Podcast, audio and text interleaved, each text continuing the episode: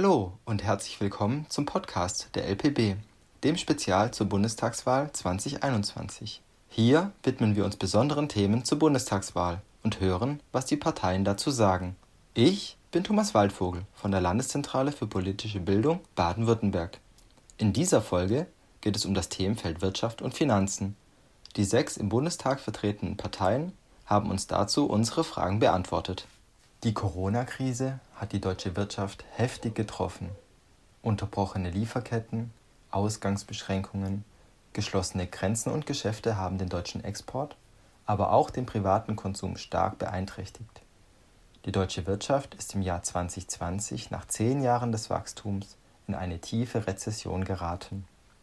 Die Corona-Hilfen, die die Bundesregierung startete, sind das größte Hilfspaket in der Geschichte der Bundesrepublik. Erstmals seit vielen Jahren wurde die Schuldenbremse wegen dieser Notsituation außer Kraft gesetzt. Wie soll es nun mit der Wirtschaft weitergehen? Das wollten wir von den sechs im Bundestag vertretenen Parteien wissen. Markus Frohnmeier, der stellvertretende Landesvorsitzende der AfD Baden-Württemberg, beantwortet diese Frage für die Alternative für Deutschland folgendermaßen. Die Pandemiepolitik der Bundesregierung hat der deutschen Wirtschaft schweren Schaden zugefügt. Viele bangen jetzt um ihren Arbeitsplatz. Dabei ist unsere Wirtschaft zu großem fähig. Unsere Fachkräfte und Unternehmen sind Weltklasse. Sie leiden aber unter ausufernder Bürokratie und maroder Infrastruktur. Deshalb fordern wir keinen Lockdown mehr. Die Corona-Lockdowns haben mehr geschadet als genutzt. Unser Blue Deal für Deutschland. Weltspitze durch Forschung und Bildung in Technik und Naturwissenschaften nachhaltige Investitionen in eine flächendeckende Infrastruktur, vor allem im Bereich der Digitalisierung und der Verkehrsplanung. Dem Mittelstand entlasten, weniger Steuern, Vorschriften und Bürokratie für das Rückgrat unserer Wirtschaft. Bernd Rixinger, Mitglied des Deutschen Bundestages aus Stuttgart, äußert dazu stellvertretend für die Partei Die Linke. Bei der Gestaltung der Wirtschaft stehen für uns die Beschäftigten an erster Stelle. Löhne, von denen die Menschen leben können. Das heißt einen gesetzlichen Mindestlohn von 13 Euro die Stunde. Tarifverträge müssen die Regel sein und dürfen nicht zur Ausnahme werden. Wir wollen massiv in den sozial-ökologischen Umbau der Wirtschaft investieren. Die Wirtschaft soll bis 2035 emissionsfrei werden. Klimaschutz und Arbeitsplätze gehören für uns zusammen. Wir wollen den Ausbau von Bildung, Erziehung, Gesundheit und der öffentlichen Infrastruktur.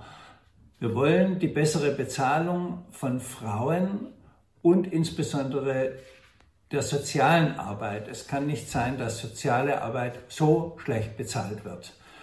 Dafür wollen wir das Steuersystem ändern. Reiche und Vermögende sollen mehr Steuern bezahlen.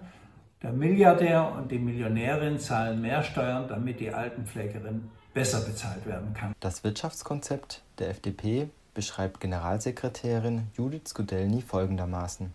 Die Corona-Pandemie hat nicht nur die Gesellschaft, sondern auch die Wirtschaft vor große Herausforderungen gestellt. Zwar steigen die Zahlen der Insolvenzen noch nicht wie am Anfang befürchtet an, wir sehen aber gerade im Bereich der Verbraucherinsolvenzen eine signifikante Steigerung an Fällen, was bedeutet, dass viel mehr Leute tatsächlich in wirtschaftliche Schwierigkeiten geraten. Deswegen ist es wichtig, dass wir der Wirtschaft wieder auf die Beine helfen. Nach der Corona-Pandemie wollen wir stärker sein als vorher. Eine Krise ist auch immer wieder eine Chance. Dazu müssen wir aber der Wirtschaft die Luft zum Atmen lassen. Wir müssen ihr die Chance geben und die Gelegenheit geben zu investieren. Wir dürfen eben nicht die Kosten der Corona-Pandemie alleine auf der Wirtschaft, von der Wirtschaft tragen lassen. Deswegen sind wir vehement gegen Steuererhöhung, gegen mehr Bürokratie und gegen weitere Belastung der Wirtschaft, damit diese sich nach der Corona-Pandemie wieder stärker aufbauen kann, als sie vorher vorher war. Die wirtschaftlichen Grundsätze der Grünen zeigt Landesvorsitzende Sandra Deze auf. Auch nach der Corona-Pandemie gilt, die Wirtschaft der Zukunft ist klimaneutral und sie ist digitalisiert.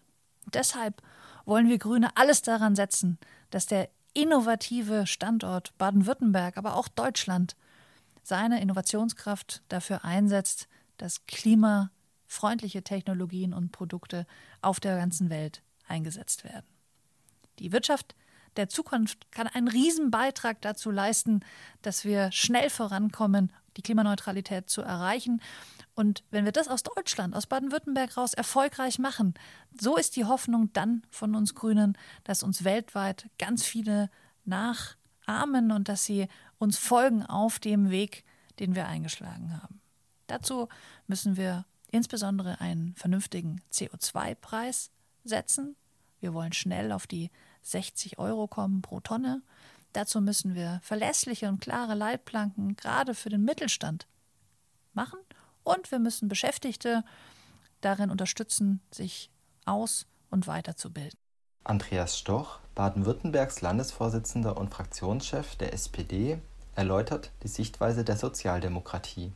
Wir haben in dieser Krise alles aufgeboten, was wir konnten. Allein 450 Milliarden Euro hat der Bund für die Bewältigung der Krise aufgenommen. Das ist enorm viel Geld, aber es war jeden Cent wert.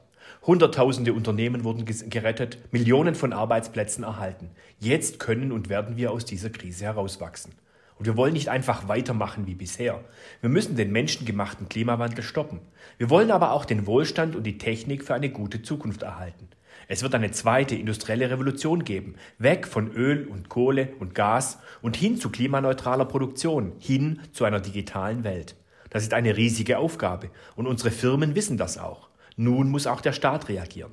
Zu lange haben sich CDU und CSU gegen einen mutigen Umbau gesperrt. Wir wollen handeln und wir glauben, dass es Deutschland an die Spitze der sauberen Industrienationen schaffen kann. Isabel Huber, Mitglied des Landtages, beschreibt die Wirtschaftskompetenz der Union so. Die Corona-Pandemie hat auch in Deutschland zu einem massiven Wirtschaftseinbruch geführt.